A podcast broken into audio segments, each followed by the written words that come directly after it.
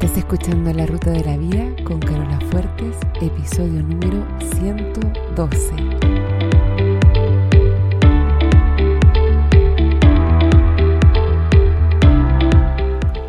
Porque lo importante no es el destino, lo importante es el camino.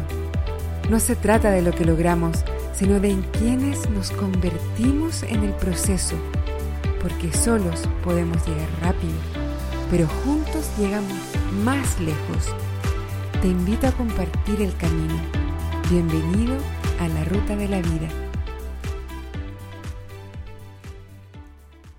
Hola mis amigos, ¿cómo están? Bienvenidos a este primer episodio de la ruta del año 2019. ¿Cómo estuvieron esas celebraciones de fin de año? ¿Cómo estuvo el año nuevo en particular? El nuestro estuvo súper bueno.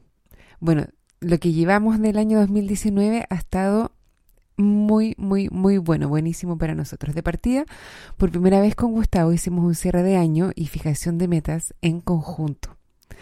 Como pareja, yo siempre lo había hecho eh, desde una perspectiva más personal, pero esta vez lo hicimos juntos como cabezas de nuestra familia.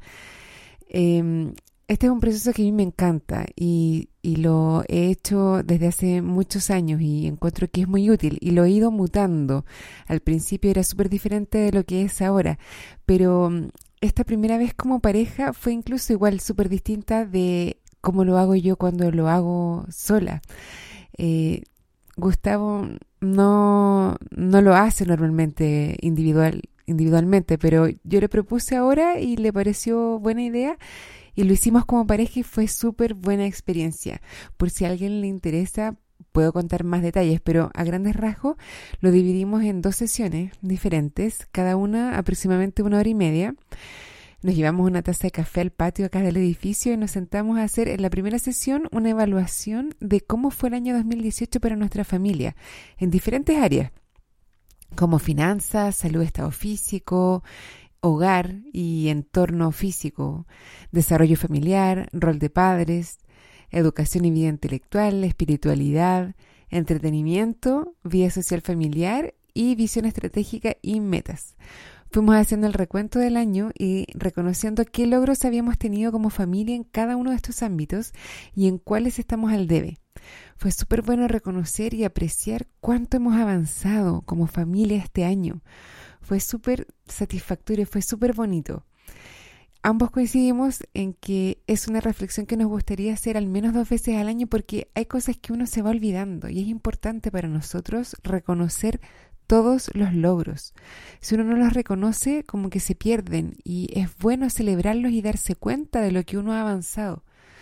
En la segunda sesión nos pusimos metas para este año 2019 en los mismos ámbitos.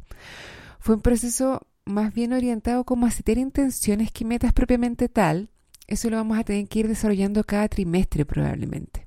Ahora, independiente de los detalles, fue un proceso súper bonito, útil y enriquecedor, que se los recomiendo a todas las parejas, ya sea con o sin hijos. Muchas veces las parejas dejan de tener conversaciones sobre qué es lo que cada uno quiere.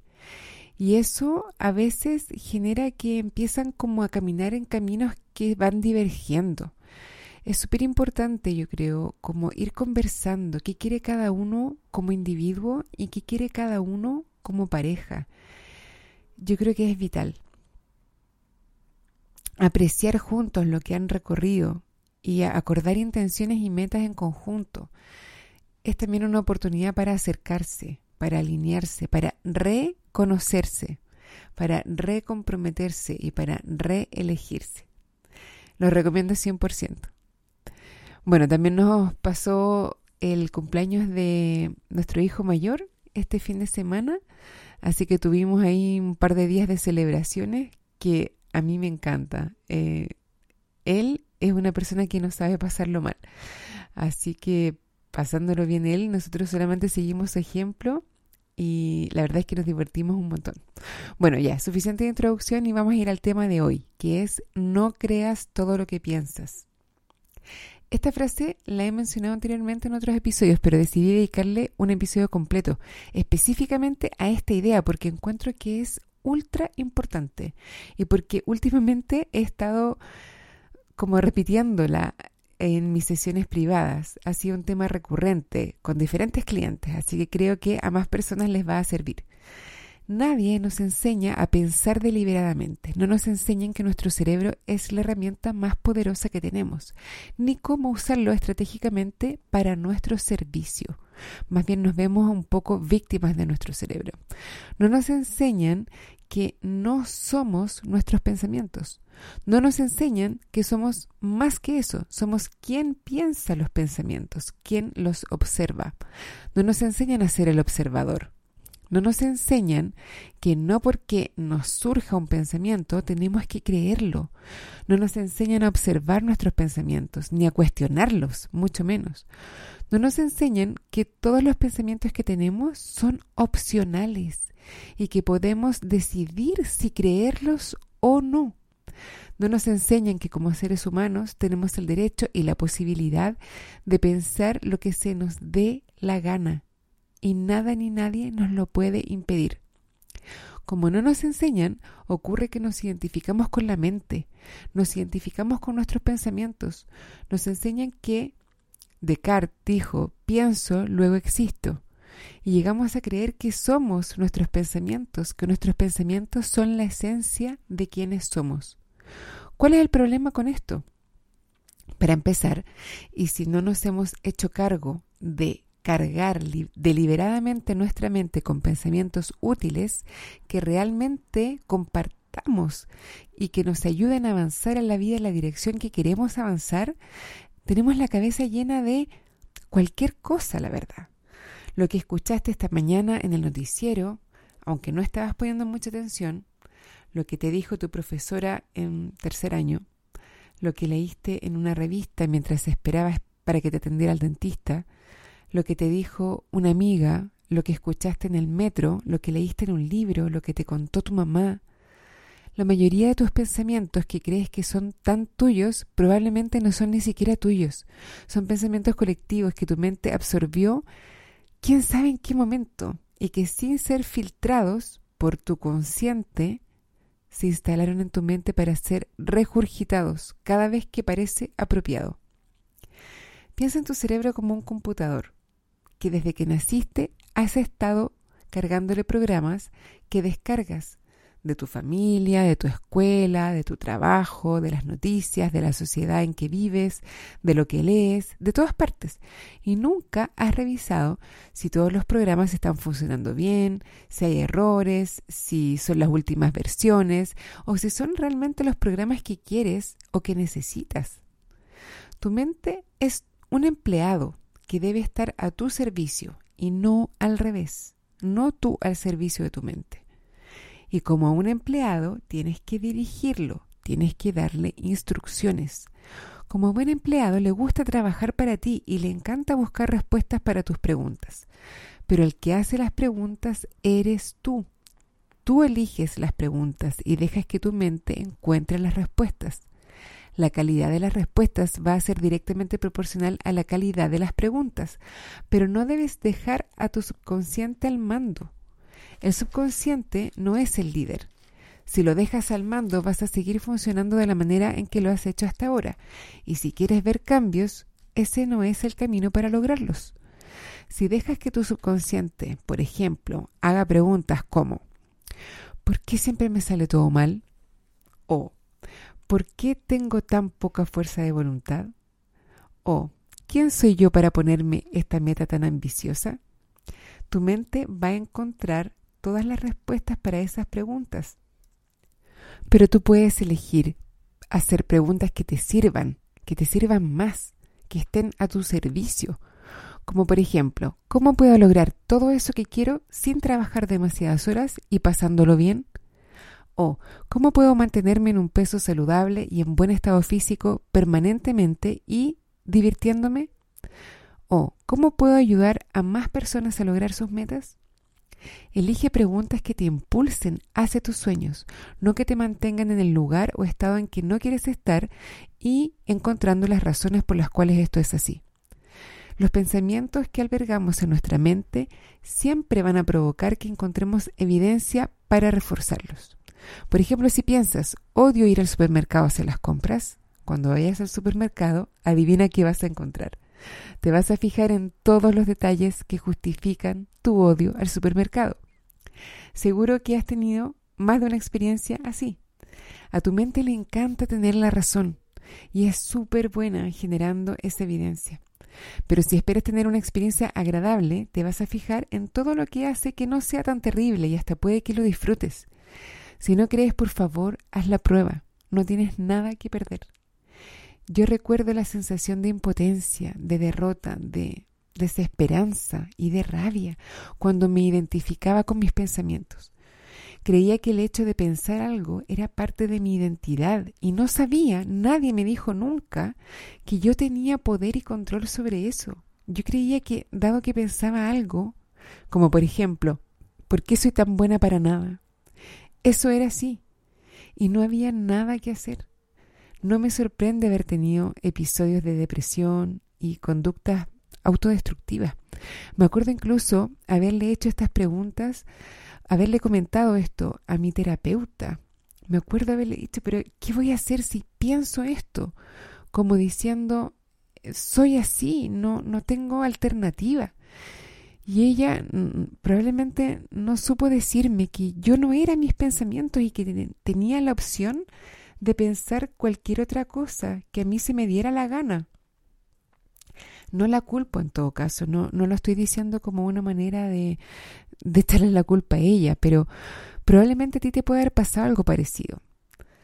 Cuando hablamos de esto con mis clientes en sesiones privadas, muchas veces les cuesta aceptarlo, les cuesta aceptar esta idea de que uno no es sus pensamientos, de que tú no eres tus pensamientos, que yo no soy mis pensamientos, y que podemos separarnos de ellos, no identificándonos con ellos. A mí no me sorprende que les cueste, la verdad, porque yo también lo viví. Y pasamos tanto tiempo de nuestra vida creyendo que somos lo que pensamos. Es tan generalizada la identificación con los pensamientos, que incluso cuando hay personas que cambian de parecer, nos genera desconfianza. Pensamos que están ocultando algo. O nos cuesta mucho aceptar que alguien cambie de parecer y lo vemos como algo negativo. A mí me ha pasado que yo he cambiado de opinión respecto a algo y mis amigas comentan como que estoy traicionándome a mí misma, como que estoy traicionando eh, mis principios o quién yo soy, es como que no nos damos a nosotros mismos ni a los otros el derecho a cambiar de opinión, el derecho a cuestionar nuestras creencias. Fíjense en eso porque es súper mm, es súper peligroso el no aceptar el derecho y el deber que tenemos nosotros y los demás de cuestionar nuestros pensamientos y de adoptar pensamientos distintos si creemos que son más acorde a lo que queremos. No solo es posible que nosotros o alguien que conocemos cambie de parecer, es necesario. Es necesario porque durante nuestra vida, si siguiéramos creyendo siempre lo mismo, no avanzaríamos, no habría crecimiento, no habría evolución. No solo es posible, sino que es parte de crecer, de avanzar. Es necesario que nos cuestionemos lo que pensamos, que pensemos deliberadamente y a propósito, no que nos dejemos llevar por nuestra mente, que seamos nosotros quien dirigimos esa mente. Pensar no es algo que nos pasa sin nuestra intervención, pensar es una habilidad. Pensar deliberadamente y a propósito es una habilidad que podemos desarrollar y ejercitar, igual que ejercitamos un músculo. También podemos ejercitar el cuestionar los pensamientos que por hábito nos surgen y podemos dudarlos, examinarlos, darlos vuelta, ver si nos sirven y si los queremos conservar o los queremos desechar. El objetivo principal es poder diseñar y elegir lo que queremos pensar proactiva y deliberadamente a propósito por ejemplo, ¿qué pasaría si decidieras proactiva y deliberadamente pensar cosas buenas de ti mismo, a propósito? ¿Cómo sería tu vida si decidieras no pensar nunca nada negativo respecto de ti mismo y pensar solo cosas positivas y creer solo cosas positivas? ¿Cómo sería tu vida? ¿Qué tan igual o diferente sería si decidieras que cada vez que te surge un pensamiento negativo, respecto de ti mismo, lo consideraras como un error de sistema. Nada más que un código de software antiguo que no has actualizado todavía. No es nada terrible, es un error fácilmente reparable. Cada vez que piensas, no me merezco tal cosa, o no soy suficientemente bueno, o otros pueden pero yo no, dijeras, oh, ahí estás, errorcillo, te pillé. Vamos a hacer una actualización de software porque eres parte de la versión antigua, que ya no está funcionando. Vamos haciendo una limpieza, vamos actualizando el software y vamos instalando la versión nueva, la versión que elegí para mí para la versión que yo quiero ser hoy. De vez en cuando vas a seguir encontrando ese mismo error o otras partes del código antiguo llenos de errores. Pero nada más tienes que ir reemplazándolas por el código nuevo, por el programa nuevo que elegiste a propósito. Acuérdate que puedes creer y pensar lo que te dé la gana. Dado eso, ¿qué te gustaría creer y pensar? respecto de ti, respecto de tu vida, respecto de tu trabajo, respecto de tus amigos, respecto de tus finanzas, respecto de todos los ámbitos de tu vida. ¿Qué quieres creer y pensar? Las creencias, entre paréntesis, son pensamientos que pensamos repetidamente, una y otra vez. Si estás pensando, ok, ya me convenciste, pero ahora ¿cómo lo hago? Excelente pregunta y es una pregunta ideal para empezar a darle trabajo a tu cerebro. Pregúntate, ¿cómo puedes hacer para pensar más a propósito y menos en piloto automático? A tu cerebro se le van a ocurrir ideas que ni te imaginas cuando le haces preguntas de buena calidad. Ahora, una técnica que, ocupa, que ocupo yo con mis clientes y que no es para nada la única manera de hacerlo, pero que te puede servir para empezar, es la descarga de pensamientos. Todos los días pones un timer, 3, 5 o 10 minutos, lo que tú quieras, el tiempo que puedas, y escribes en un papel, idealmente, o en el computador, si es que prefieres, todos tus pensamientos. No te edites, escribe todo lo que te venga a la mente. Mira, te aseguro que cuando empieces a hacer esto, te vas a bloquear, no vas a saber qué escribir. Escribe eso, no sé qué escribir no se me ocurre nada, no sé qué estoy pensando. Todas esas cosas son pensamientos que, están, que estás optando por creer, porque tu cerebro está friqueando. Es algo nuevo, es algo que nunca has hecho examinar tus pensamientos, por lo tanto tu cerebro va a empezar a, a querer colapsar. Pero tienes que tener paciencia y saber que esto va a pasar al principio y seguir igual. Tarde o temprano van a surgir otros pensamientos, los pensamientos que realmente estás pensando. También puedes exigirte respuestas y puedes hacerte preguntas que eh, estimulen respuestas de otro tipo. Por ejemplo, ¿qué opinas del ejercicio? ¿Qué piensas de ti mismo? ¿Cuál es tu opinión de ti mismo? ¿Qué piensas del día que está comenzando del día que acaba de terminar, dependiendo de la hora que hagas el ejercicio? ¿Qué piensas de tu trabajo? ¿Qué piensas de tu jefe? Vamos, que estoy segura que tienes un montón de pensamientos acerca de un montón de cosas. Ten paciencia y ten compasión. Es una práctica, es una habilidad que se desarrolla con la repetición constante. Vas a ir mejorando si lo haces regularmente. La gracia de este ejercicio es que al escribir y descargar estos pensamientos los puedes ver como lo que son algo separado de ti es mucho más fácil analizarlos y cuestionarlos cuando están fuera de tu mente. Por eso es bueno escribirlos en un papel o en el computador. Cuando los ves así, fuera de ti mismo, fuera de tu cabeza, a veces es súper fácil darte cuenta que son un error. De todas maneras, vas a poder irlos viendo y cada uno de ellos pregúntate, ¿es esto realmente verdad? ¿Es verdad? ¿Te sirve? ¿Te sirve pensar y creer eso? ¿Cómo sería tu vida si no pensaras o creyeras ese pensamiento? ¿Qué otra cosa te gustaría creer? Esto, como te decía al principio, es una habilidad y es algo que no vas a dominar de un día para otro, así que ten paciencia y hazlo todos los días. Por otro lado, tú que estás escuchando y que sientes resistencia a esta idea, a ti, a quien no te he convencido todavía, te invito a hacer la prueba igual. Elige un pensamiento para practicar. Hazlo una vez. Elige un pensamiento. Elige uno que venga de tu mente y que creas que no es verdad. ¿Qué otro pensamiento alternativo te gustaría creer? Muchas veces las personas se van inmediatamente al contrario.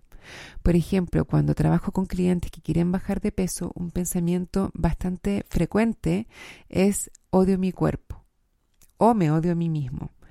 Y cuando están trabajando en buscar pensamientos alternativos, la primera tentación es irse al tiro al contrario, es amo mi cuerpo o me amo a mí mismo. Pero la verdad es que cuando estás en el punto en que te odias, es súper difícil que tu cerebro le crea al pensamiento contrario. Entonces, el rechazo, la disonancia cognitiva que se produce es demasiado grande y por lo tanto no es útil. En casos como eso, es bueno ir bien lento y con pensamientos escalera o puente, que le llamamos. Entonces podría ser algo más neutro, como por ejemplo, soy un ser humano, soy una persona, tengo un cuerpo. De a poco vas a poder ir llegando al otro lado del puente o de la escalera, en donde vas a poder llegar a decir, me amo. Pero para empezar, es bueno ir mucho más lento porque si el cerebro no logra creer el pensamiento nuevo, lo que va a ocurrir es que vas a seguir reforzando el pensamiento antiguo. Por ejemplo, si tú quieres pasar de me odio a me amo, va a haber una vocecilla detrás que cuando digas me amo va a decir no, no es verdad. Me amo, no, no es cierto. Me amo, no es mentira. Entonces por eso es bueno ir de a poco. ¿Ok? Un pensamiento neutro es necesario y recomendable. Te invito a que veas cómo te sientes, veas qué acciones y resultados puedes crear a partir de estos pequeños cambios. Bueno, ya me voy a empezar a despedir porque se está haciendo un poco largo el episodio. Antes de irme, me quiero darle las gracias a Javiera Villalobos, que dejó un comentario en la página de La Ruta de la Vida podcast en Facebook. Dice que siempre escucha el podcast y que siendo ingeniera industrial, ahora va a comenzar un magíster con una orientación más humanista. Todo esto gracias a que ha estado trabajando con un coach personal y que ha estado haciendo un trabajo personal de desarrollo de sí misma. Te invito a ti que estás escuchando a que me dejes un review en iTunes. De verdad me ayuda a llegar a más personas y si quieres comunicarte conmigo, haz como Javiera y escríbeme en la página de Facebook que es www.facebook.com slash la ruta de la vida podcast. Ahora sí te dejo hasta el próximo lunes, que tengas una excelente semana y un buen viaje.